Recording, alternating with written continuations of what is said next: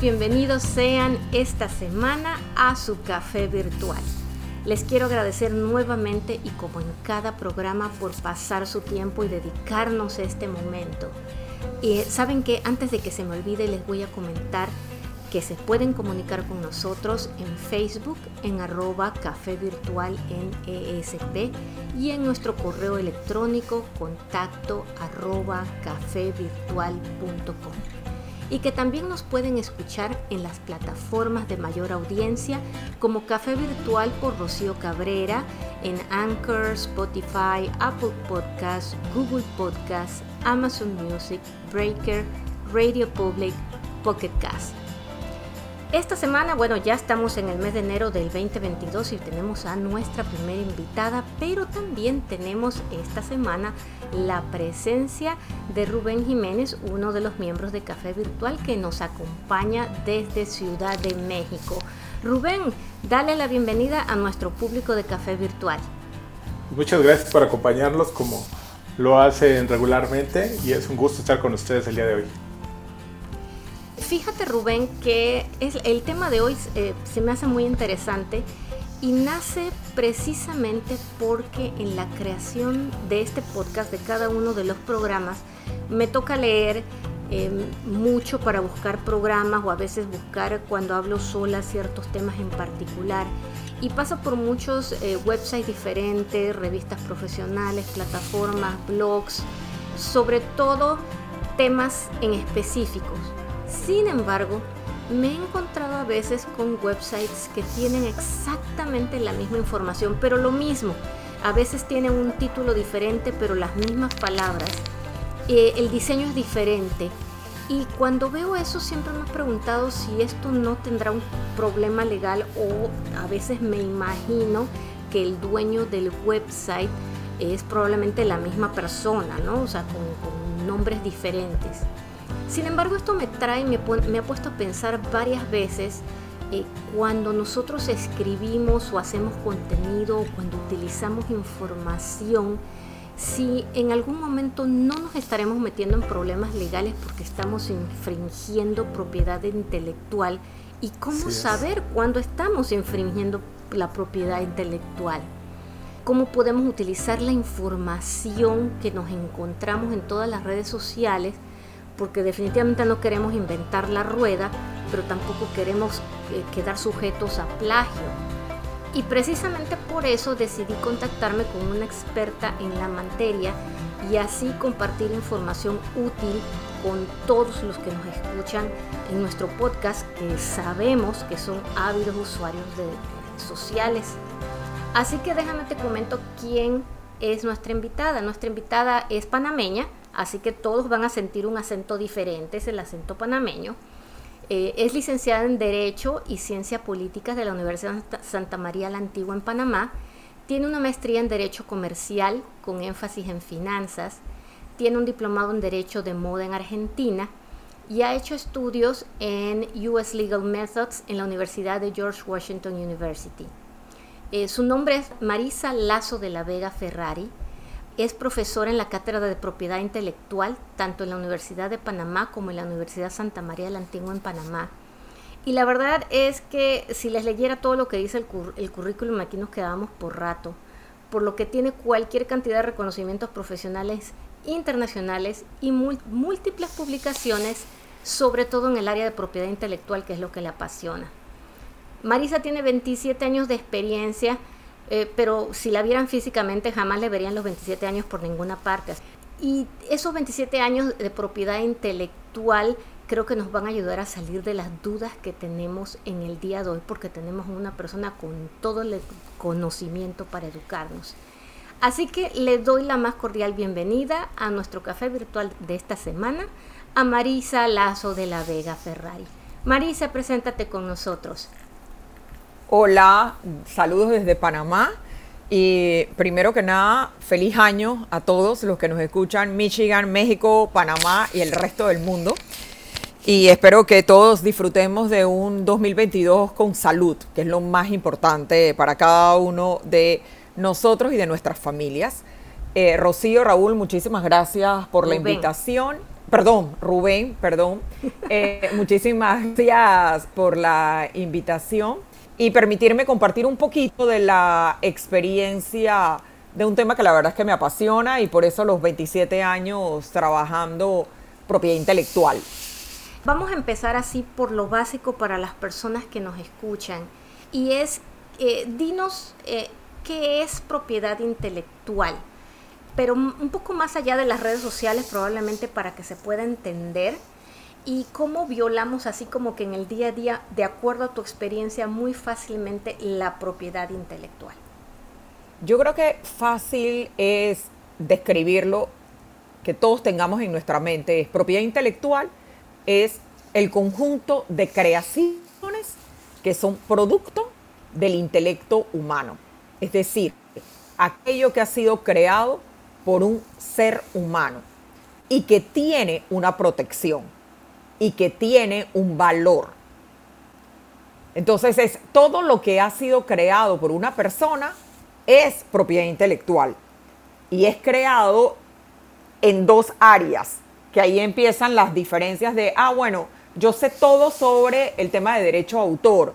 Derecho a autor es, es el libro, el derecho a autor es la canción, es esa obra literaria, esa obra artística, es esa pintura. Eso como quien dice lo tenemos bien claro, eso sabemos que no podemos plagiarnos, que no podemos copiarnos ese libro, esa canción o esa pintura.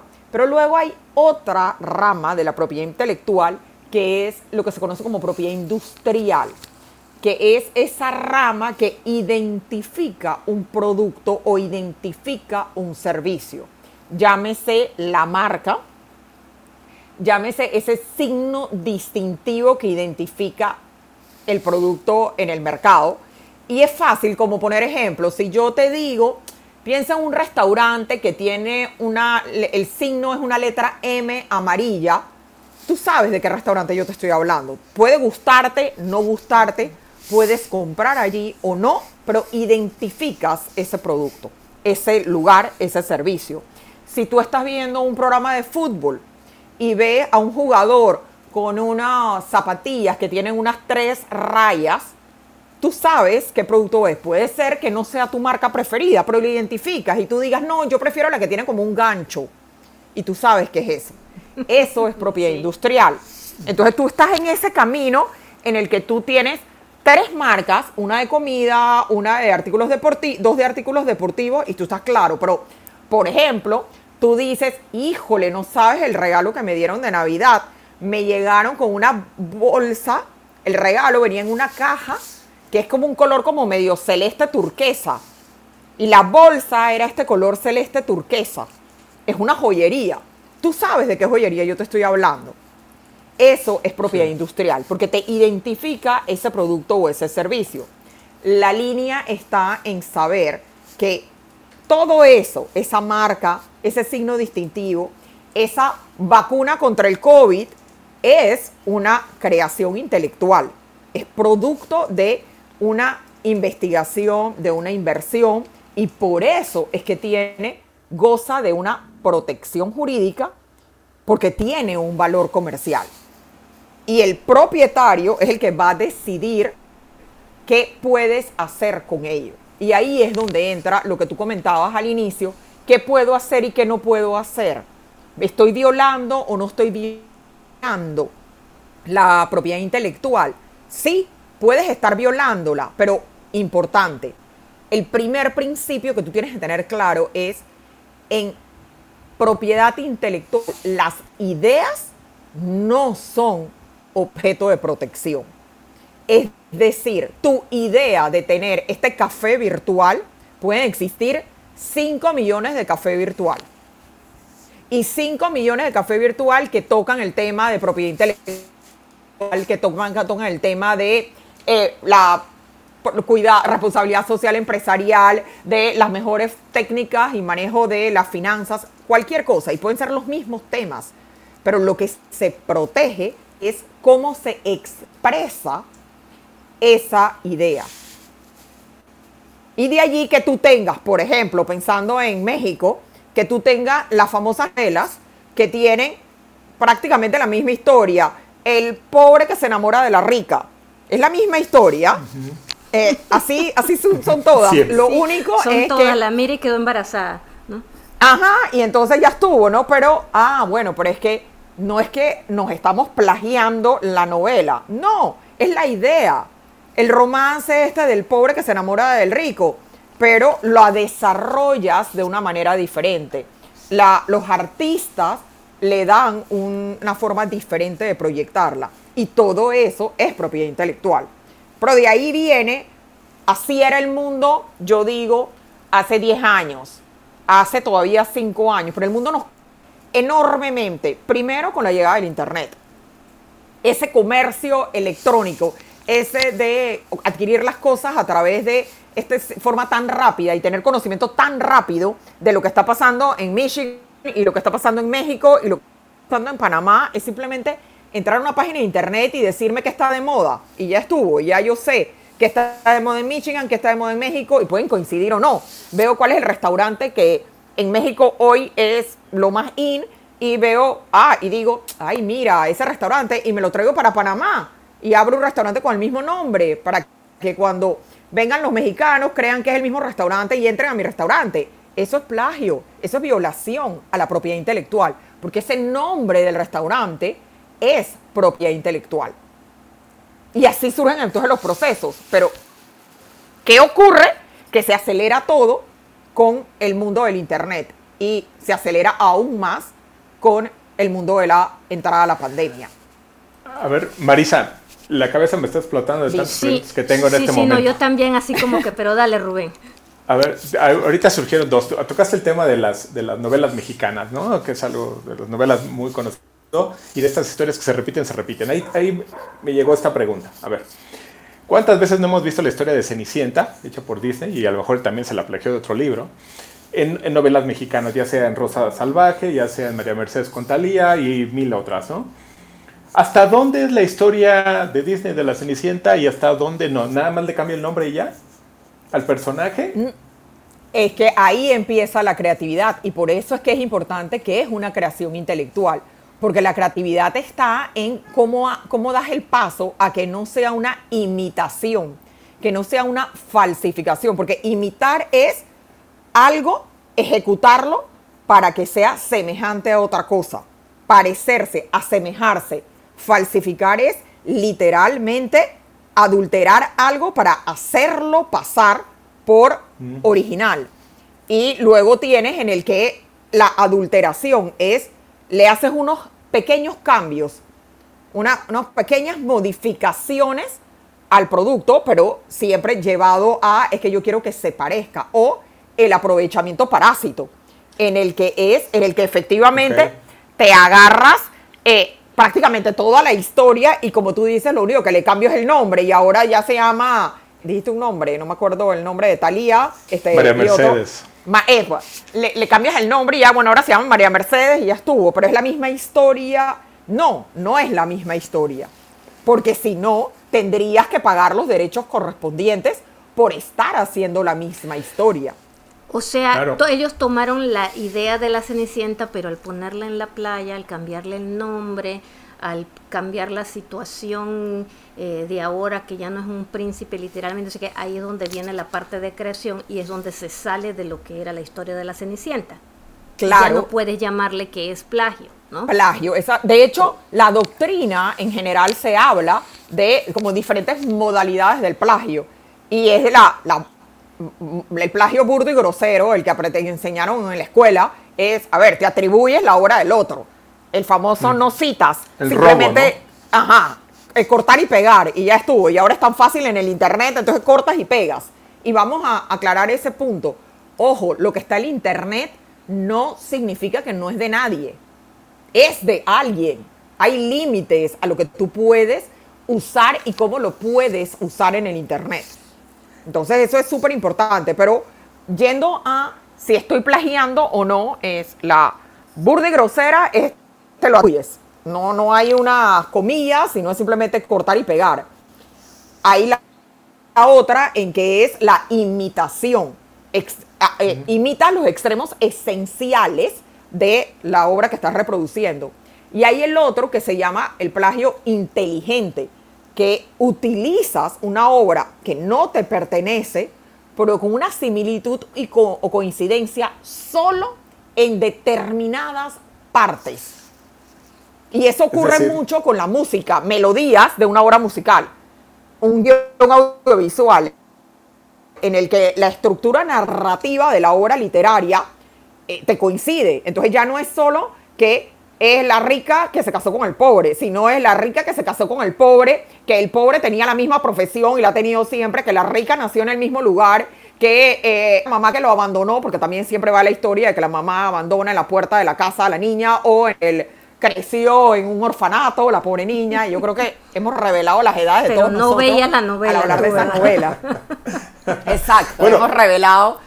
Exacto, pero entonces si te entendí, Marisa, por ejemplo, si, si decidiera hacer ahora en 2022 alguien en la producción de La Cenicienta, igual llega en caballo, se va en carroza, hay algunos ratoncitos, es lo mismo y ahí sí me estoy plagiando.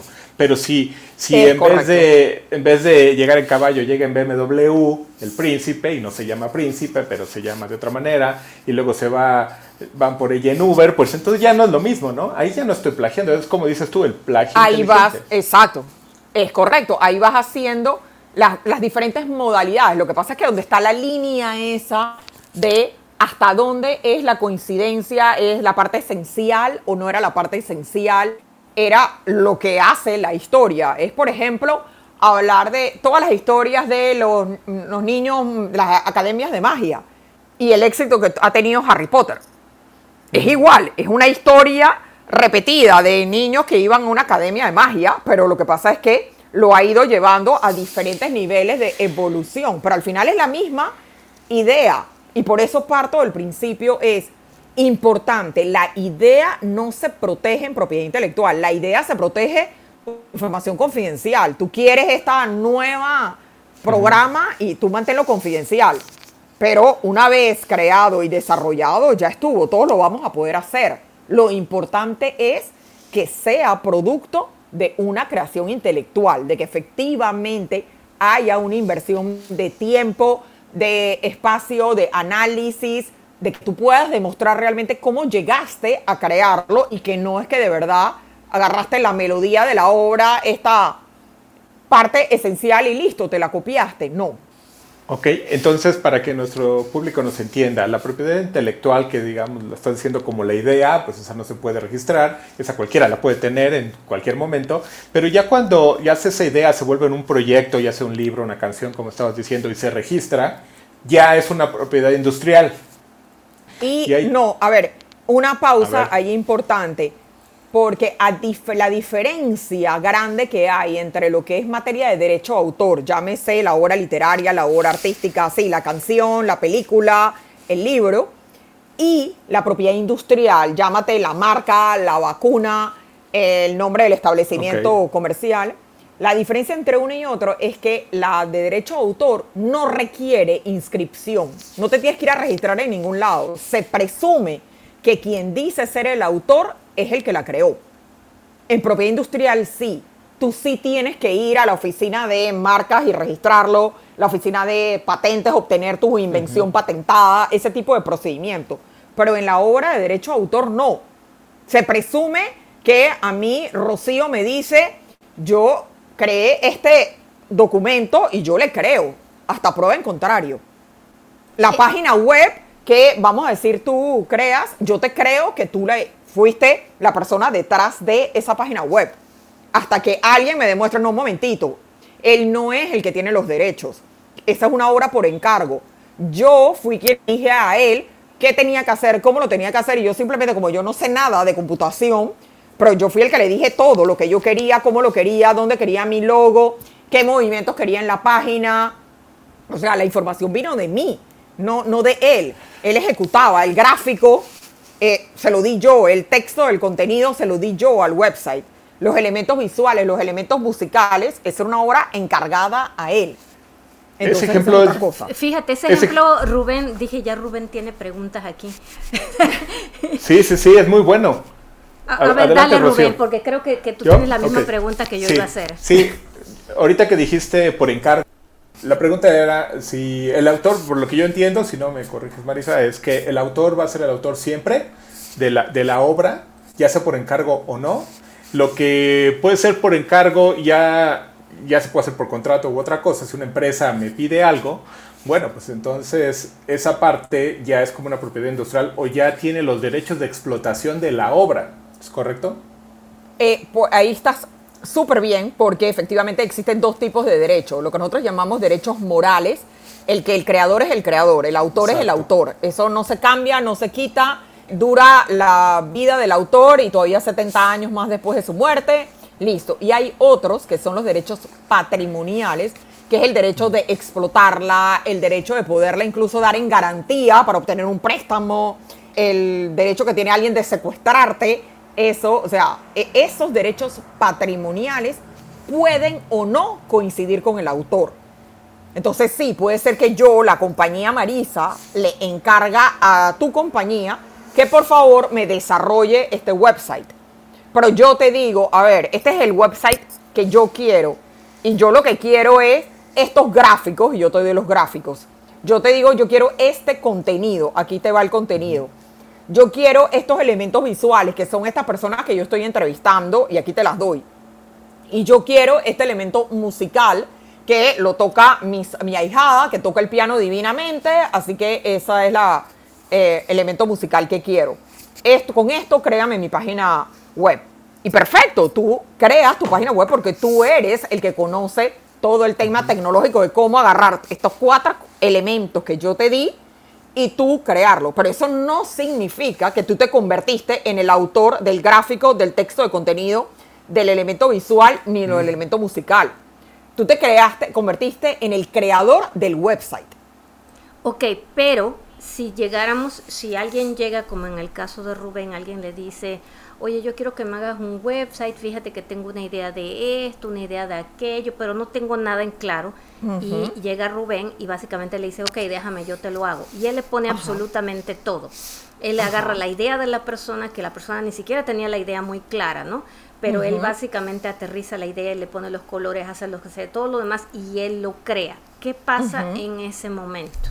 En ese momento él puede decidir si él cede todos los derechos y le dice, aquí está la obra, listo, págame por la creación de esta obra y si mañana tú la quieres modificar, cambiar, adulterar, hacer lo que tú quieras con ella, lo puedes hacer sin pedirme autorización a mí, pero por ello me vas a pagar más, porque yo te di todos los derechos, te cedí todos los derechos. Pero si él se quiere reservar el, a ver, tú no me puedes modificar esto si no me pides autorización a mí. Es decir, no me contratas a mí de vuelta para que yo te haga las modificaciones. Si tú vas a hacer una versión ah, en otro idioma, yo te la hice en español, pero tú la quieres hacer en alemán, me tienes que pedir la autorización a mí para que se pueda reproducir esta página.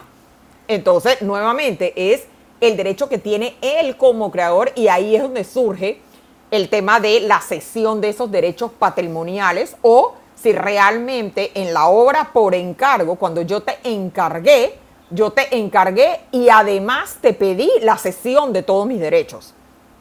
Que, que yo normalmente, perdona Marisa, que eso normalmente estaría, por ejemplo, en el contrato que firma eh, Rubén con un cliente. Si no, es correcto. Si no hay una firma de contrato, sino como lo clásico que sucede muchas veces, ah, no, que yo tengo un amigo que me lo hace y vas y se lo haces a un amigo, se lo das ahí estás dejando la puerta abierta para que en algún momento pudiera haber una disputa o una discusión. Totalmente, y de hecho se da y es una realidad en que entramos en esas discusiones, en establecernos, a ver, cuando yo te dije que me crearas la página, para mí era que me la creabas y que esto era mío y que mañana yo hacía lo que quisiera con ello, porque es que resulta que yo tengo un sobrino que está estudiando temas de computadora y él me puede hacer todas las modificaciones, o sea que yo ya yo no te necesito a ti y no, a ver, un momentito, es que tú no me puedes modificar mi obra sin pedirme autorización, a menos que tú me hubieras pagado por ello. Pero ahí tengo una pregunta. Eh, ¿El pago no es una sesión de derechos o sí? No. Si, eh, si tú lo contemplas como tal, sí. Si está en un contrato. Por eso. Sí. Pero si, no. no, si no, tú eh, nada más te están pagando lo que te pidieron hacer. Por el servicio, por haber, crearme una página web. Listo en cuyo caso tú eres quien tiene todos los derechos. Y si yo voy a modificar la página web o yo voy a crear una copia de esa página web, porque es que me gustó tu página web, cómo la creé, me la creaste y todo, pero tú me la creaste para Café de Marisa, vamos a inventar. Y ahora yo lo quiero hacer, pero es café para Daniela. Es igualita, yo la quiero hacer igual, pero a mi ahijada yo le quiero dar de regalo que ella tenga también su propio café. Entonces yo digo, ah, bueno, ya tengo la idea montadita de todos los elementos que tiene, la música, todo. Entonces simplemente lo cambio y hago un espejo. Y tengo mi café con Daniela y café con Marisa. Y ya, y vamos a la otra página. Y yo no, no pedí autorización de nada, nunca te contacté. Y un buen día es que tú, paseando por tus diferentes creaciones, te encuentras café con Daniela. Pero si es que esto yo no lo creé. ¿Esto cuándo surgió? Ah, es que esta es la copia que Marisa hizo de Café con Marisa. Yo te violé tus derechos porque yo a ti lo único que hice fue contratarte para el servicio de la creación de la página Café con Marisa. Eso no me daba autorización a mí a crear una página espejo que fuera Café con Daniela. Y mira, Marisa, traigo este tema a colación y qué bueno que salió de esta manera, porque en la realidad, para todos los que nos escuchan, los que están allí, eh, eh, en Latinoamérica somos muy dados a no hacer contratos o a no fijarnos en lo que está escrito en los contratos. Muchas veces no nos damos cuenta ni que estamos firmando. Yo que se le pedí la página a alguien o el que hace la página firma cualquier cosa que yo le pedí. Y no sabemos cuándo cedemos o cuándo no cedemos. Y en realidad eh, pasan los años y pudiéramos estarnos estar sujetos a demandas sin darnos cuenta porque yo y este caso, como lo, lo, acabas de poner, es de lo más común. Alguien me hace la página, me da las cuestiones, eh, me firmó contrato o no me lo firmó, porque como tú dices, somos amigos y yo te lo pedí, yo tengo a alguien, lo modifico. El otro se enoja, todo el mundo se termina enojando. es más, las amistades y la gente se termina peleando y ese tipo me cae mal y el otro hablando del otro y que sí, que no, cuando en realidad todo se podía haber arreglado con una cláusula en un contrato. Y en muchos casos nos estamos metiendo a veces hasta en una, si alguien se quiere ver bien de mala fe, ¿verdad? Pudiera llegar a demandarme con toda la razón del mundo, a lo que yo me voy a sentir mal porque me demandaron y voy a hablar pestes, pero en realidad el que tiene la culpa soy yo por no revisar o no especificar en lo que me estoy metiendo. Es, por ejemplo, no, y es por ejemplo, y perdón, nada más para seguir la idea de el no leer o no suscribir un contrato. El no leer nos lleva a cuando estamos uso de esas sociales, ese YouTube, ese Facebook, por poner un ejemplo, en el que, como yo decía al principio, que esté en el Internet no significa que lo, no es de nadie. No, claro que es, sí tiene límites del uso que le puedes dar. Entonces, por ejemplo, si tú vas a publicar una canción tuya o de un tercero en eh, la red de YouTube, tú tienes que garantizarte de que has leído las condiciones que pone YouTube en relación con esa, como que dice, subir eso en ese canal. ¿Qué significa eso? E igual, si vas a referirte a ese autor o a esa mm, música o a ese video o lo vas a tomar y lo vas a incorporar en una página web, en algún programa tuyo, lee las condiciones que están dentro de esa página que te dicen cuáles son los permisos que te dan. Hay unos términos de uso legítimo y hay unos términos de cuando te pueden reclamar pago de derechos, como quien dice regalías, y cuando hay una advertencia que incluso el propio YouTube te puede hacer perder tu canal porque estás violando propiedad intelectual de terceros. Y yo te puedo denunciar y decir, a ver, tú estabas ahí transmitiendo algo de lo cual tú no tienes ningún derecho. Porque es que te agarraste una canción, un video, para montarlo en tu propio canal sin pedir ninguna autorización. Lo mismo pasa con Facebook. Facebook reconoce el derecho moral que tienes respecto a las imágenes, los videos y los textos.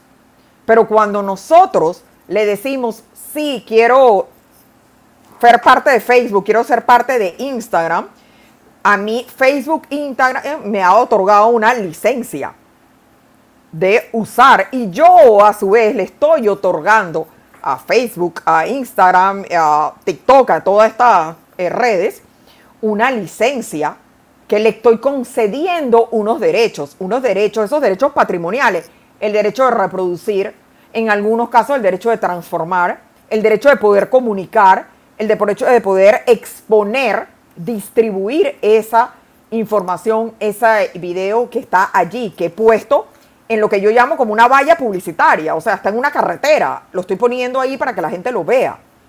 Y, por eso es que existen, perdón, la, el, el poder reenviar, el poder compartir, porque efectivamente tú le estás dando ese derecho, que yo lo subo y tenga la capacidad de usted puede reenviar, compartir, pero también esas redes sociales, en esa que no leemos, está esa literatura de, a ver, ¿cuáles son las licencias?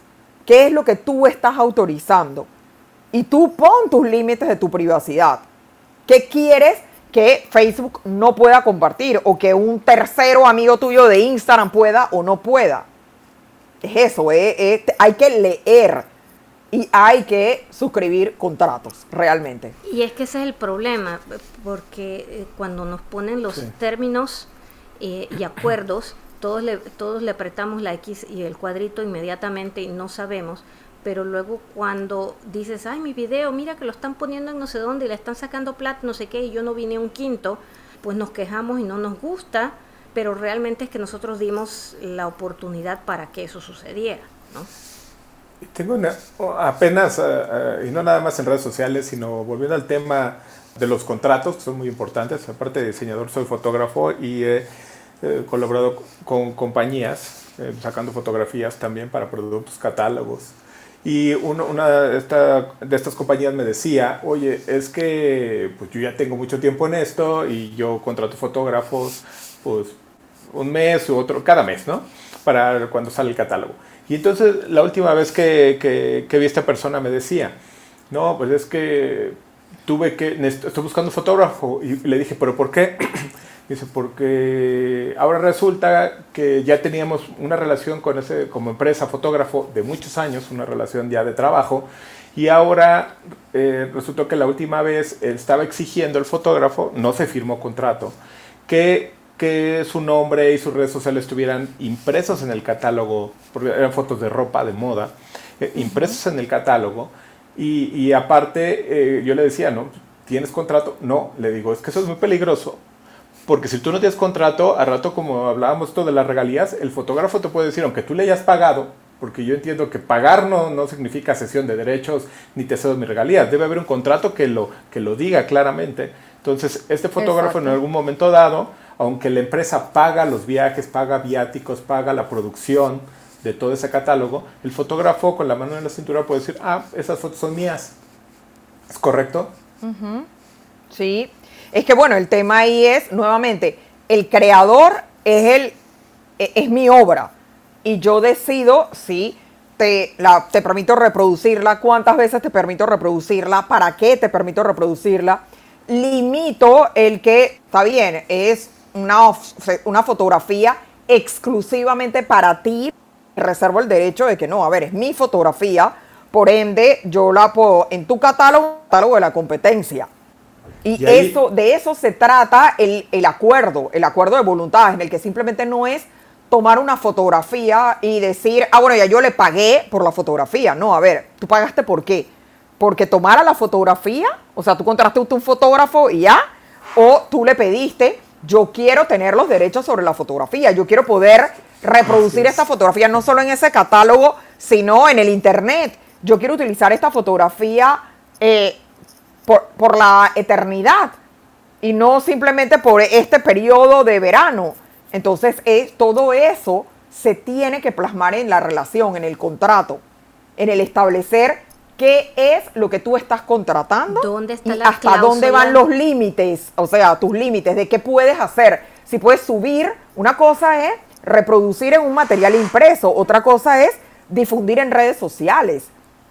Eh, ¿Sabes cuántas personas, cuántos millones le va esa fotografía? y esa fotografía la estás usando a nivel comercial o es a nivel nada más, tú, tú no estás lucrando con ella o la estás utilizando para, promocionar tus productos. O sea, hay una serie de condiciones que se tienen que ver en cada caso particular. Y nuevamente, recordar, está protegido. O sea que eh, cuando hablamos, por ejemplo, en el contrato, que porque puede haber gente que tenga un contrato y dice, bueno, yo, yo tengo mi cláusula de, de cesión de derechos eh, de autor.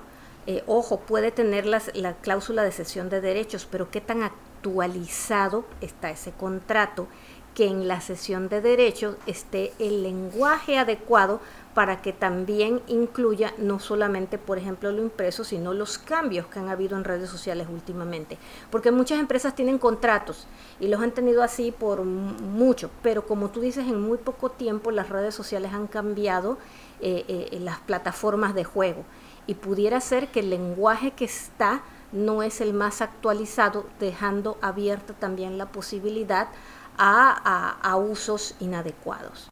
Tal cual. Tengo otra pregunta para ti. Entonces, eh, creo que, que, de alguna manera eh, nos queda un poco más claro.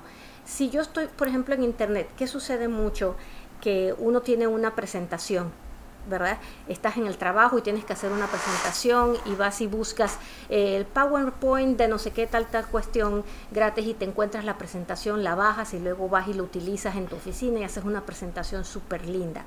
Y obviamente no le diste crédito a nadie, simplemente lo bajaste y lo utilizaste. Como este es un ejemplo que yo sé que se hace muchas veces y quiero dejarlo para, para, para los que nos escuchan, ¿cómo se considera eso? ¿Eso es plagio o está totalmente permitido?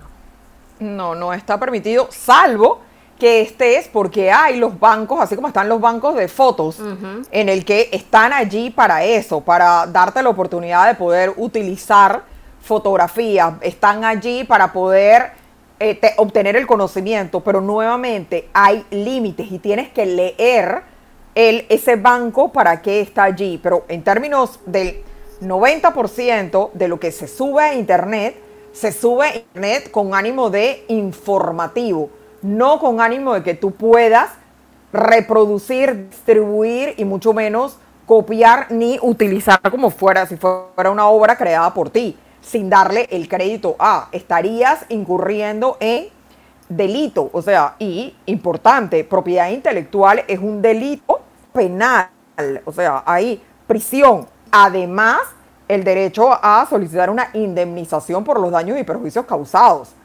por el dinero que se supone que me debiste haber pagado si hubieras tenido una regalía, una licencia que eh, te autorizara a hacer ese uso de ello. Entonces ahí, además del daño reputacional que te hace, se hace una compañía, mañana digan, ah, es que Rocío eh, realmente todos los videos que tiene montados en su café, toda la música de fondo, toda esa música eh, utilizada sin licencia, sin pagar derechos ni nada. Y resulta que le cerraron el canal a Rocío por eso. El daño que se creó a Rocío al decir eso es bastante difícil de que tú puedas volver a montar otra página, otro café y tener tus seguidores y todo ante el escándalo de Rocío violó derechos de propiedad intelectual. Entonces, sí es un tema y es un tema importante. Marisa, tengo, digo, tengo muchas preguntas, pero algo que luego estoy en los grupos de Facebook de diseñadores y, fotógrafos. Algo que me, me, dicen mucho los diseñadores o preguntan o están en los foros es, eh, no sé si hay algo en la ley. Eh, eh, entiendo lo de obra por encargo, yo quiero X y el, el uno como empresa y el diseñador o, el, el, profesional del otro lado, es arquitecto, lo hace, ¿no? Arquitecto, diseñador, fotógrafo, lo hace. Pero hay muchos, muchos clientes que a, la hora que ya terminas la obra, ya sea el sitio web, sea una fotografía, sea lo que sea, demandan, o sea, bueno, exigen todos los, eh, los archivos digitales originales, todo lo que necesitaste, ya sea inclusive hasta luego las notas de la libreta, las otras, si, si, si, me pedían 10 fotos, por ejemplo, ah, pero si tomé 100, ah, yo quiero las 100. No, pero me estás pagando por 10 ya tengo el shooting list de 10 y aquí están las 10 y tú quieres las 100 o las 1000 que tomé, las que haya, las que haya tomado. Hay algo en la ley que exija eh, que uno que el que hace la obra, el autor, tenga que entregar todo. Si no hay contrato, ¿eh? Si hubiera contrato, obviamente ahí se especifica, pero si no hay ningún contrato que especifique eso, ¿qué dice eh, la no ley? Sé, no, no, no, sé la ley mexicana, entonces te tendría que hablar de eh, la legislación de mi país y al final terminas en, no, no es que yo te esté exigiendo toda esa obra por tema de propiedad intelectual, sino que es, a ver, esa fotografía de esa pizza es mi creación, el cocinero. El cocinero tiene derecho sobre la creación, sobre su plato, sobre cómo lo expone. Esa es una obra protegida por propiedad intelectual. La receta es una obra, es secreto comercial, es secreto industrial, el cómo luce mi restaurante. Entonces yo te lo estoy pidiendo porque es, a ver, yo no quiero que mm, las imágenes de mi pizza, mi creación, estén por allí. No. Todo esto lo, tú lo tuviste única y exclusivamente porque yo te contraté para que entraras a mi local, tuvieras acceso y pudieras tomar las fotografías que yo te pedí que tomaras. Y yo escogí del el portafolio de fotografías que tú tomaste 10, pero yo no, igual te podría decir, destruyelas, quémalas. Pero es porque no quiero que estén por allí. Yo no quiero que el día de mañana mi creación, que es mi pizza, eh, aparezca utilizada en otra cosa. No. Ok, entonces básicamente sí están en su derecho de, pedirlo porque este, aunque tú tomaste la fotografía, utilizaste la idea de ellos. Como la creación, la propiedad intelectual de ellos. Entonces ahí es el tema. Entonces luego es entrar a ver, no, espérate un momentito, a ver, ¿para qué me contrataste? ¿Qué es? ¿Tenía yo que tomar 100 fotografías? o yo tenía que haber tomado solo 15 fotografías y darte a escoger de esas 15 las 10. Y nuevamente, lo importante es en toda relación, sí, pongan los términos y condiciones, así sea un correo electrónico. No tiene que ser un contrato per se. Pero es, a ver, acordamos esto. Yo voy a ir a tomar fotografías a tu restaurante. Voy a tomar 20 fotografías. De esas 20 fotografías tú vas a escoger 10. Tú, te tú vas a pagar por esas 10, pero las otras 10 yo me comprometo a eliminarlas, destruirlas, o si tú las quieres, tú me vas a pagar por ellas un valor reducido, no el mismo que las otras 10, o qué va a pasar. O, no, yo te pongo como fotógrafo, ah, bueno, si tú quieres todo, yo subo mi precio y te digo, bueno, está bien, te quieres quedar con las 20 fotografías, vas a tener que pagar tanto más. Y ahí ya yo te di todos los derechos y no hay, no hay problema, no tengo rollo en eso. Mira eh, qué importante. Eh, eh, ¿Hasta dónde tú quieres negociar? Mira qué importante es eso que has comentado, sobre todo por, como tú dices, la cantidad de personas que, que hacen estos tipos de trabajo a lo diario, fotografías, videos, websites, diseños, y muchas veces no hay contratos de por medio, pero se tiene, esto que has comentado realmente es para tomarlo en cuenta. si no hay nada por escrito, te puedes exponer a que en algún momento te digan algo y donde vas a tener que evaluar eh, qué tanto esa relación comercial es importante para ti. Y la segunda es si quieres evitarte ese tipo de cosas, pues no necesariamente tienes que hacer un contrato y buscar un abogado, pero sí dejar por escrito de alguna manera formal en un correo algo que pueda dejar de antemano que te proteja a ti y al cliente qué sucede con todo lo que se hace allí. Eso es lo mínimo que debería de hacerse. Es muy importante. Yo se lo incluyo en mis contratos. Al principio, por ejemplo, está el otro lado de la moneda, ¿no? Cuando el autor quiere mostrar su, su obra, ¿no? Por ejemplo, siendo diseñador, pues tengo que tener un portafolio, igual un fotógrafo, igual un arquitecto, pues tenemos que mostrar lo que hemos hecho, ¿no? Entonces, yo ahora ya lo pongo en el contrato de inicio de que puedo utilizar el diseño para exhibiciones o para portafolio, para mi sitio web, ¿no? Exacto. y queda mi derecho de decirte, no, yo no quiero que tú digas que yo soy cliente tuyo. O sea, no, no, no, no me interesa. O sea, esto es, ya, es una decisión mía porque nuevamente es mi propiedad intelectual, el que tú dices mi nombre, eso es mi, ya no entra ni propiedad intelectual, es mi dato, es mi dato personal, que es otra línea de privacidad y de protección del dato personal, que igual yo tengo los derechos y entra un poco con mi imagen, que es mi dato personal, me identifica y tú no puedes estar utilizando mi imagen porque me tomaste la fotografía. Y de hecho han habido muchísimos procesos en los que el fotógrafo le toma la foto a la artista X y como él tomó la fotografía, él siente que él tiene todos los derechos y la puede hacer lo que quiera con esa fotografía. Y no, es mi imagen. Y yo te puedo prohibir a ti, no, a ver, un momentito, tú no puedes estar, salvo que es que entre en lo que son capturas eh, legales, en la que es un hecho noticioso, está en un sitio público, te dije que se estaba filmando y se estaban tomando fotografía. Entonces ya tú sabías, o sea, tú te estabas exponiendo. Fuiste al concierto X y en ese concierto dijeron, este concierto se está grabando en vivo, tú sabías que estaba saliendo, que ibas a salir. Pero luego viene, un momentito, una cosa es que lo grabes, ¿para qué lo vas a utilizar? Yo, te he hecho a mi imagen personal y decir, a ver, ¿por qué lo estás utilizando ahora? Resulta que mi imagen aparece para promocionarte a ti un producto. Tú a mí no me estás pagando ningún derecho por ello. No, claro. ¿por qué vas a utilizar mi imagen? Ah, bueno, porque es una bonita. Cuando son productos, creo que queda claro que no, pero por ejemplo, todos estos eh, programas y sitios y blogs que toman la foto de los artistas en el yate, en su casa, en la calle, pues cómo pueden ellos sí explotarlo, porque al final ganan dinero por, por exhibir la foto, por publicarla en las revistas, aunque no estén vendiendo un producto, o sea, el producto es el, el, artista que estaba en el yate o que estaba en su casa. Ahí como ellos sí pueden, o, ellos, o siempre hay una disputa legal ahí se arreglan después. O sea, ellos. No, puede ser la línea de lo que es un hecho noticioso. Estabas en un sitio público, no hay un daño a la imagen personal, no hay un daño moral mismo, no me estás dañando la imagen, no, me está, no hay calumnia, no hay injuria.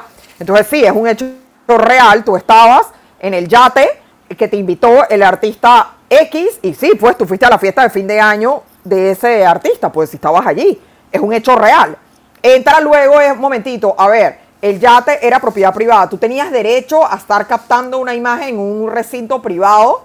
Estabas violando la intimidad, el derecho de la persona. O sea, ya entras en otro tipo de posibles daños que puedas ocasionar. Entonces simplemente es, sí, tú eres fotógrafo, fíjate bien el, si vas a causar un daño a, con la imagen que vas a reproducir y si vale la pena lo que te van a pagar. Si la vendiste a una de estas revistas de, de, la farándula, eh, si vale la pena y si esa revista se va a hacer responsable si mañana a ti te demandan, fotógrafo, por haber publicado esa imagen. Que supongo que eso está en el contrato cuando le vendes la imagen a la revista, ¿no? Que más vale que tengas el contrato, porque puede ser que no lo tengas y simplemente se la das y dices que, ay, no, es que él realmente no es un empleado de contrato, es simplemente que, le pago por si me da una foto buena y ya estuvo, claro. ¿Y qué pasa, Marisa? hay un tema de eso. Por ejemplo, que no, no es una figura pública, ¿no? A mí me ha pasado con grupos de fotógrafos que salimos y luego estamos tomando, estamos tomando fotografía en, en la vía pública de, pues, de muchas cosas, ¿no? De eventos o de edificios, pero luego hay personas que dicen, ¿por qué tomas? ¿Por qué estás tomando fotos si estoy aquí, no? Y yo, bueno, siempre lo que le respondemos es que estás en vía pública. ¿Qué tan, ¿Qué tan cierto es eso de que cuando personas que son personas normales, que están ahí en vía pública, y estoy tomando fotos, digamos, del Palacio Nacional, de cualquier monumento, y salen personas ahí y dicen, ¿por qué me estás tomando? No, estoy, no te estoy tomando a ti, pero está saliendo en la foto, pero pues tampoco te puedo quitar, ¿no? Y no, bueno, yo, pues, yo sí te, no, no, me puedes tomar. exacto, yo tengo derecho a mi imagen, o sea que no, no, no me puedes tomar, elimíname.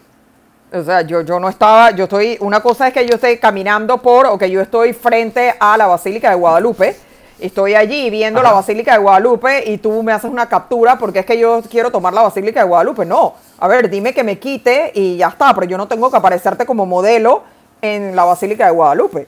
Ah, y yo no sé tú qué vas a hacer con esa imagen, qué vas a hacer tú con esa fotografía. Entonces tu defensa no puede ser, ay, es que Marisa, tú estabas parada en la, frente a la Basílica de Guadalupe en el momento que yo tomé la foto. No, a ver un momentito. ¿Y, y, qué vas a hacer con, esa foto? O sea, salgo yo, ¿qué, ¿qué hago? Y hoy estoy en la Basílica de Guadalupe. O sea, ¿qué pasa si yo estaba en otro sitio que no me interesa que las personas sepan que yo estaba en ese sitio? Eso es lo que quiero entender, porque no que, que tome la foto, porque yo al final puedo después en Photoshop quitar a la persona, ¿no? Exacto. Pero ¿cuánto esa persona tiene derecho a... Yo tengo los derechos de mi imagen, totalmente. Yo tengo los derechos de mi imagen, es lo mismo. Yo tengo el derecho a que, por ejemplo, yo le doy a Rocío mi número celular. Yo se lo di a Rocío mi número de celular para una situación específica. Rocío no está autorizada para compartir mi número celular. Es una violación a mi derecho. Rocío no está autorizada, por ejemplo, a agarrar mi fotografía, sacarla de la página web de mi oficina y publicarla. No, Rocío no tiene ese derecho. Rocío me tendría que pedir a mí, Marisa, puedo conseguir una fotografía tuya, yo te mandaré la fotografía, pero no decirme, ay Marisa, que yo entré a tu página web Y entonces agarré y la bajé de ahí y ya. Y total, te estoy haciendo publicidad. No, a ver, un momentito. Tú no tienes derecho a ello. Es lo mismo, tú no puedes decir, como Marisa iba pasando por la calle, yo tengo una foto por ahí que le tomé cuando Marisa estuvo en México. Así que tranquila, aquí yo te doy la foto. No, es mi imagen, yo tengo derecho a eso, a mi dato personal, a todo lo que me identifica. O sea, tú no puedes hacer uso de ello. O sea, Rubén, que cuando alguien te dice que por qué le tomas una foto, realmente sí está en su derecho y debería hacerse Photoshop y sacar a esa persona, porque esa persona bien pudiera no querer que se use su imagen o bien pudiera este, regresarse contra ti, digamos que en mal plan, y ponerte una demanda o lo que tú quieras porque tú pusiste su imagen en algo en donde pues él no quería aparecer. Y es que también en la realidad muchas veces la gente hace eso, ¿no? Eh, es, eh, creo que eso es una de las violaciones más rápidas que hacemos todos y creo que yo también la he hecho. Oye, que quiero hacer esto, mira, tomo tu foto de aquí o agarro el logo de aquí, lo pongo acá, armo el mío, luego te lo mando y te lo digo, mira, te gusta y tú me dices, ay, sí, sí, sí, me gusta, pero en la realidad es que eso ni siquiera debió haber sucedido. Es correcto, o sea, eh, por ejemplo, yo te mando a ti por WhatsApp algo, hacer el screenshot de la pantalla, eso es violación. Tú no puedes hacer un screenshot de algo salvo que efectivamente tengas la autorización. E, eso es como cuando los correos electrónicos dicen esta información está dirigida para usted. O sea, usted no puede reenviar eso. Bueno, es exactamente lo mismo. A ver, yo te mandé la información a ti. No te mandé la información para que tú la difundas en el mundo. Pero es lo que ocurre con las redes sociales. Porque la, apareciera que existiera el criterio de que como está en el Internet, no es de nadie. Tú puedes hacer lo que quieras con ello. Eso es falso. No, no puedes hacer lo que quieras con ello. Y como estoy en la calle, tú puedes hacer lo que quieras. No, no, no, tampoco. Y si vas a explotar comercialmente la imagen de la fachada de la iglesia de Guadalupe, tú tienes que pedir las autorizaciones correspondientes. De hecho, hay, eh, en el caso de Panamá, por ejemplo, hay eh, sitios que están declarados como patrimonio histórico, sitios que requieren autorizaciones de presa, todo lo que tenga que ver con, por ejemplo, con el canal de Panamá, requiere autorización del canal de Panamá, si tú lo vas a utilizar comercialmente. Entonces, e, incluso en el tema del fotógrafo, el fotógrafo no puede estar por ahí, que hay que como yo soy fotógrafo, le tomé la foto a esto, la fachada de los edificios. Está reglamentado en la legislación del país qué puedes hacer y qué no puedes hacer con ello. La, imagen del skyline de la ciudad. Ajá, eso también. Sí, la Torre Eiffel, la iluminación de la Torre Eiffel tiene derechos. La Torre Eiffel no, pero la iluminación. Correcto. Sí. Entonces, sí, hay cosas, sí, los monumentos, sí, claro. Porque es propiedad igual. En, México hay. no, y la iluminación es porque eso, claro, o sea, eh, la idea de iluminar los monumentos nadie la protege, pero a ver, el cómo ha sido iluminado, la combinación de los colores que se le dio, cómo se prende todo, eso es propiedad intelectual. Nuevamente, es una creación de alguien que se sentó, lo pensó, lo combinó y decidió si conectas este foco con este foco que vaya en degradé o no y que se ilumine de esa manera específica. Está protegido por propiedad intelectual. Entonces no es que está allí para que todo el mundo haga uso de ello, no. Es tu lista de tu playlist de Spotify. O sea, está allí, tú la creaste, pero por ejemplo, no es, eh, Spotify no es para que tú agarras y te conviertes en DJ y utilices la música de Spotify para animar fiestas y te paguen por ello. No, porque no es para eso, no está creado para ello. o sea, tú tienes que leer, volver a lo mismo. Tienen sus licencias correspondientes, tienen sus autorizaciones. Las películas, tú no puedes agarrar Netflix y reúnanse en este parking y ahí yo cobro un dólar la entrada y ven la película. No, a ver, o sea, Netflix, el que tú tienes es para uso personal, no es comercial. Entonces no le violes los derechos. O sea, no puede ser. La película de YouTube tampoco, tú no la puedes bajar. Era como antes que la gente quemaba, o peor, iba al cine y grababa la película en el mismo cine. O sea, no, no. Si no, los restaurantes que usan música y que pasan el cable o las películas mientras está uno, bueno, comiendo, cenando. Aquí la asociación de, creo que es autores y compositores, ahí sí, ya sean bodas, ya sea, sobre todo los que van a tocar, por ejemplo, el mariachi, aunque sea en boda, se aparecen y están y cobran. Tiene uno que ah, por supuesto. Tiene que estar, eso sí pasa aquí en México. Aquí en, en el mundo entero, en el mundo entero, o sea, es así porque son los derechos y esos son los derechos conexos, el derecho de reproducir, de transmitir. A ver, o sea, eh, una cosa es un autor, el compositor y todo, pero la, la canción que se está cantando, reproduciendo todo eso, yo te puedo decir historia de un amor. ¿Cuántas veces se ha cantado historia de un amor? ¿Por quién la ha cantado? ¿Cómo se ha reproducido en el mundo? ¿En cuántos idiomas se ha hecho? Y esa canción, el autor es un panameño. Entonces realmente te das cuenta de que sí, hay que reconocerle los derechos de autor a, al autor, al compositor, al intérprete. O sea, te, vas. Eh, es un mundo, la verdad. Y tiene, que, tiene que haber siempre un balance. Aquí en México hace como unos 15 años estuvo muy en boga eso de los derechos de, sobre todo de canciones. Con la ley se quiso pasar, el, el Senado quiso pasar una ley impulsada por los autores, eh, encabezada por eh, Manzanero, eh, la ley Pipa y la ley Sopa. Pero ya no pasaron en ese momento porque lo que él quería pasar también ya no hacía sentido. En, e, en, ese momento creo que existían los iPods, todavía no existía bien, bien el iPhone y, Spotify y eso, pero él decía, no, vamos a cobrar un impuesto porque toda, toda, todo el mundo en sus discos duros de su computadora ya se, se asumía, él, era lo que pretendía, se asumía que tú tenías música ilegal, ¿no? Antes de que viniera Spotify a arreglarlo, antes de todo eso. No pasó en ese momento, pero a mí se me hacía como, ¿cómo me vas a cobrar algo asumiendo que yo tengo música ilegal cuando, pues no, no puedes asumir que todos tenemos un 4%, él decía 4 a 8% de música ilegal, pero ¿cómo? ¿Y cómo vas a cobrar por eso? Por eso precisamente no pasó. A lo que voy es con los dos extremos, ¿no? O sea, ni que se aproveche, ni se gane dinero o se explote no pagando los derechos a los autores, ni tampoco los autores quieran no, yo creo que sí, efectivamente, eh, no, tiene que haber una, primero, eh, programas como este, que la gente entienda eh, la importancia que tiene, de por qué sí es verdad que hay que protegerlo. O sea, si hay una obra, si hay una creación y que tienes que respetar los derechos de. O sea, sí lo tienes que hacer. Y también entender los riesgos que hay cuando tú entras en adquirir un producto o un servicio en el cual hay una violación de propiedad intelectual, llámese una falsificación, llámese un contrabando, llámese una piratería qué hay detrás de eso y cómo tú como consumidor, como usuario, te estás exponiendo y el daño que creas a la industria legal al adquirir ese producto. Entonces hay, hay que sí entender eso y ese balance de hay que respetar la propiedad intelectual, pero también hay que entender el riesgo que nos ponemos como usuarios, como consumidores y lo que está detrás.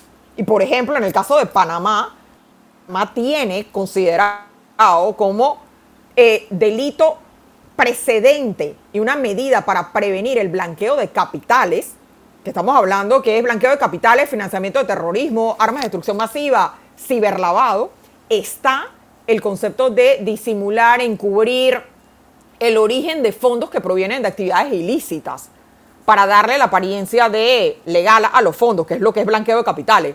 Y entre ellas está como un delito lo que se refieran a recibir, depositar, negociar, transferir, convertir dinero, títulos que provienen de delitos contra el derecho de autor y propiedad. Y está igualito, viene casi como una coma y viene tráfico de drogas, y coma y delitos de explotación sexual, porque realmente hay un vínculo y está demostrado que quien está detrás de la falsificación, el contrabando, la piratería, es exactamente el mismo grupo que está detrás de tráfico de drogas, delitos de explotación sexual, pandillas, ese tipo de cosas, enriquecimiento injustificado, robo, estafa, y que utilizan los mismos canales de comercialización.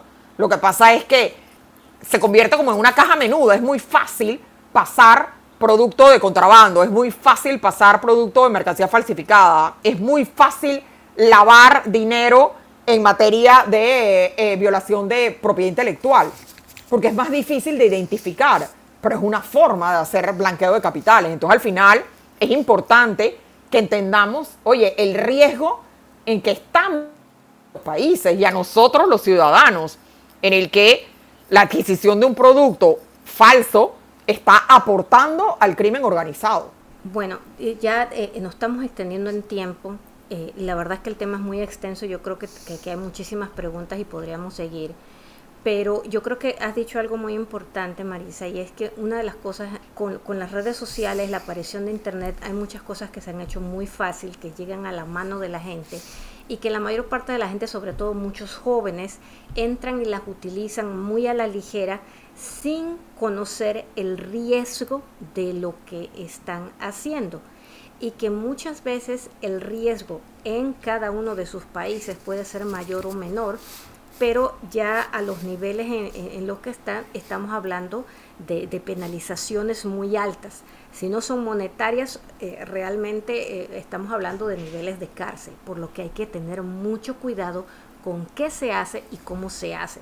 Si no va a leer cuando entra en algo eh, todo lo que le mandan de términos en condiciones, entonces siempre mantenga que se está sometiendo a un riesgo probablemente muy grande. Dinos, Marisa, en, pasos. la gente está en la calle, Em, como hablábamos ahorita con Rubén, un contrato, escribir eh, por lo menos en un correo electrónico qué es lo que se va a hacer con lo que sea, pero dinos en, pasos, si yo veo algo en internet, lo quiero utilizar, ¿qué es lo que yo tengo que verificar? Que no me vaya a llegar alguien después con una demanda en mal plan, que todavía no llegamos a esos niveles en nuestros países pero, pero poco a poco nos empezamos a acercar. Mm. ¿Cómo, cómo yo diría, nos damos cuenta de que estamos haciendo las cosas bien?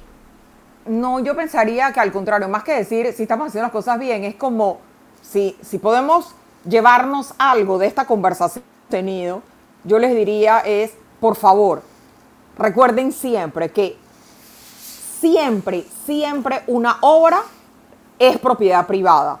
Y esta obra, si es propiedad privada, requiere autorización al ser una obra, al ser propiedad privada y requerir autorización, lee, busca, pregunta, investiga, lo puedo usar, bajo qué condiciones, cómo, e igual, si eres tú el que creó la obra, es tu propiedad, tú pon los límites. Tú di, esto es propiedad privada, esta obra está protegida por derecho a autor o está protegida por propiedad industrial o está protegida por ambas. El Internet es solo un medio de publicidad de la obra por ende, requieres autorización. Lo que está en el Internet tiene que buscar si lo puedo o no lo puedo usar. Lo que está en el Internet no significa que es del dominio público. Existen siempre, siempre, cada página tiene instrucciones, tiene limitaciones al uso de las obras. Y tú, como creador de la obra, pon tus limitaciones, pon tus instrucciones, es tu obra. Y vas a crear una página web obtén las autorizaciones para crear los vínculos, para copiar textos, para poner imágenes, grabar sonidos, videos. Crea tu propio, y lo mejor es crea tu propio contenido. Tú eres quien tiene el derecho si tú eres el creador de esa obra. Por ejemplo, si yo estoy leyendo, yo leo un contenido que me parece excelente, es una investigación o algo, y obviamente no la voy a recrear yo. Lo ideal sería comunicarme con el lugar y decirles, oye, mira, hay una parte de esto, me gustaría poder colocarlo en un blog que estoy escribiendo, me da usted la autorización, qué es lo que tengo que hacer para tener la autorización. Esa sería la manera adecuada. Y exacto, y si es cita, eh, le están permitidas las citas de extractos. Lo, lo que pasa es que se, pasa la línea y de cita lo convertí en, en la página entera, la copié. Entonces, no, eso no es un extracto, pero es cita legal que no requiere autorización, consentimiento ni nada el poner un extracto y poner de dónde lo sacas, o sea, del blog tal y listo. Pero también es si tú estás uniendo, o sea, creando ese vínculo con ese otro link de, de otro sitio de internet, ese sitio de internet debe autorizártelo a ti y decirle, sí, yo no tengo ningún problema en que te vincules tu sitio con el mío, no hay problema. O puede ser que te diga, no, sabes qué, solo cítame que para mayor información visite tal cosa, pero no, no me pongas el sitio porque no quiero que de tu sitio se vayan al mío. Entonces, por eso te digo, es pidan autorización. Esa es todo. Y lean, lean, lean, de verdad.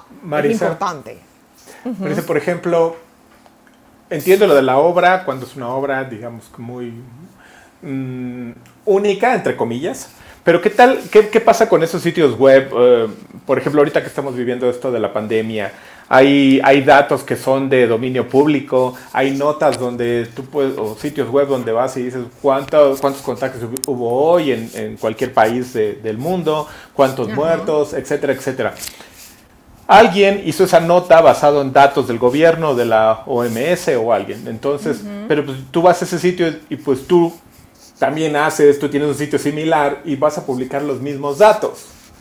Ese sitio que publicó los datos del gobierno, obviamente ya luego hablaremos si el gobierno da, da permiso o no, son datos siempre del gobierno o son de quién, pero es este, este sitio que primero los publicó o, o donde los demás fueron a extraerlos para publicarlos en sus redes sociales o en sus blogs, no tendría el derecho de decirte, oye, te estás este, copiando mi información, dado que esa información, pues, o esa nota, vamos, no me la voy a copiar igual o, así al punto, a lo mejor voy a cambiar algo de redacción, pero los datos, pues no son de ese blog, ese blog o ese sitio no podría exigir a los demás que no estén sacando los datos de, ellos. No, es que, por ejemplo, no, es que los datos y los hechos noticiosos no están protegidos eh, por normas de derecho de autor. Entonces, sí, el dato de eh, se ha decretado una pandemia es un dato, es un hecho, un hecho noticioso. En Panamá, el número de casos de Omicron aumentó en ciento no sé cuánto por ciento. Eso es un hecho, es un hecho noticioso. ¿Cómo la misma noticia la reproducen los diferentes canales o los diferentes medios de comunicación? Es la creación intelectual. El hecho es el hecho. Hay una pandemia el Omicron está aumentando. Bien, ¿en cuánto es el porcentaje? Esos son los hechos, esos son los datos. La diferencia es cómo tú lo expones. Ahí entra la creación intelectual. Es como las narraciones de los partidos de fútbol. Cada narrador del partido de fútbol habrá quien prefiera, por ejemplo, yo prefiero cómo narra ESPN. Y tú me digas, no, no, no, no, no, yo la narración de ESPN no me gusta para nada. Yo prefiero la narración de X canal. Y yo me quedo con Televisa la narración es del mismo hecho, porque estamos viendo exactamente lo mismo. Y el que está en el estadio está viendo exactamente lo mismo. Pero cada uno lo está narrando de una manera. Es su creación intelectual. Es su obra.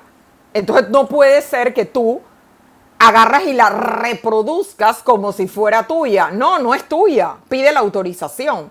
O puede ser que el canal te diga, a ver, un momentito, lo puedes transmitir así porque yo te di el script y te dije, esto es lo que tú tienes que decir. ¿Cómo lo vas a decir? Tú eres un empleado mío de mi canal. Entras allí, que no hablamos de eso, pero de los influencers. Lo que dicen en las redes sociales, de quién es. ¿E-, ¿Es una creación de ellos o es una creación que le dieron y es el script que le dijeron, usted diga esto y escríbalo así? Es una obra literaria de quién es, quién tiene los derechos. Pues esa, esa parte de los influencers, que son muchísimos, pues eh, muchos de ellos crean, les dan una idea y ellos lo crean y por eso son influencers exitosos por la forma en que ellos dicen las cosas, obviamente. Y habrán otros casos en los que les dan un script y simplemente ellos les ponen la emoción, ¿no?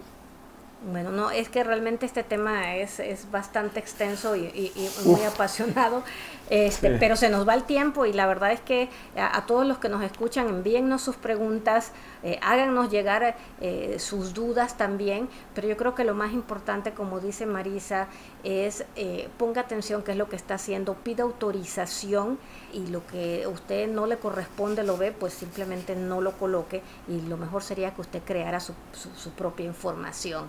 Rubén, ¿tienes alguna pregunta extra? No, más que nada recomendaciones. Yo creo que el tema es muy, muy extenso, mucho. Tal vez da para una segunda parte, una tercera parte también. Como dices, que nos manden sus preguntas y yo lo, que sí les recomiendo es contrato. Sí, mm. contrato siempre y así ya evitamos los supuestos o los...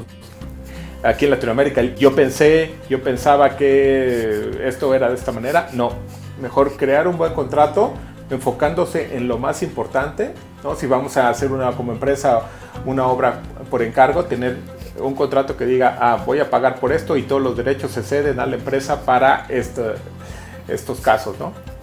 Sí, esa parte es muy importante. A veces en Latinoamérica queremos ahorrarnos dinero y no sabemos que por ahorrarnos dinero realmente nos estamos metiendo problemas mayores. Entonces hay que pensarlo bien.